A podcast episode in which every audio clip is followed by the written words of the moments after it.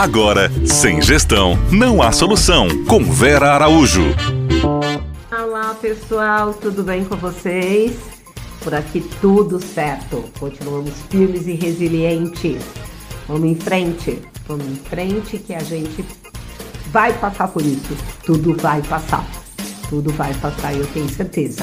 E é exatamente assumindo no dia a dia o que temos para fazer para os nossos negócios, recuperando aquilo que não foi feito, fazendo andar, usando os dados anteriores, a nossa própria história para melhorarmos e aperfeiçoarmos a nossa gestão, porque sem gestão não há solução, é que a gente vai sair muito melhor disso. Bom, nessa semana a gente vem batendo um papinho aí sobre a importância da gestão de pessoas e nesse momento nós estamos trocando algumas dicas de como contratar melhor, de como montar o nosso time, né?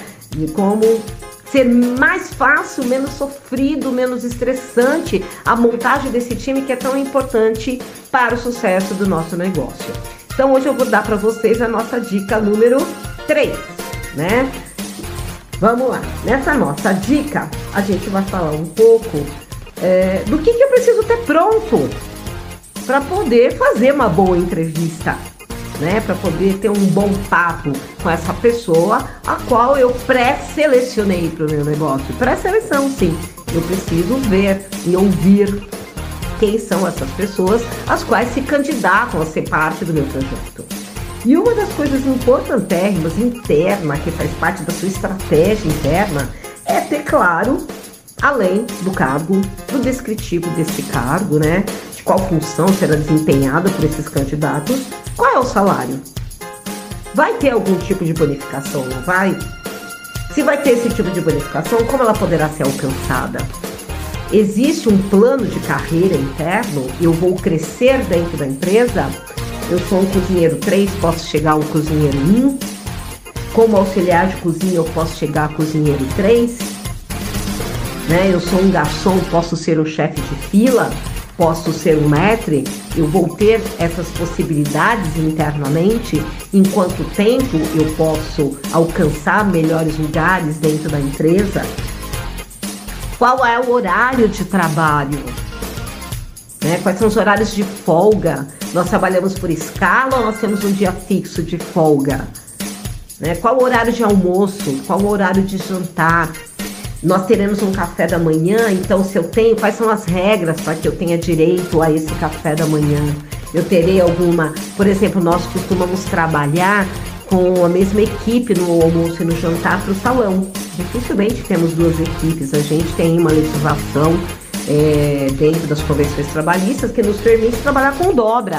Então, em que horário essa dobra? Porque eu, eu, como colaborador, eu quero saber se eu posso fazer alguma coisa dentro desse horário. Dentro da empresa tem um espaço para um descanso? Eu moro longe, essas duas horas, duas horas e meia que eu não vou trabalhar, que eu trabalharei o almoço e vou parar para o jantar, eu vou ter um espaço de descanso dentro da empresa, eu tenho chuveiro obrigatório para um banho e eu voltar apropriadamente vestido para o horário de jantar?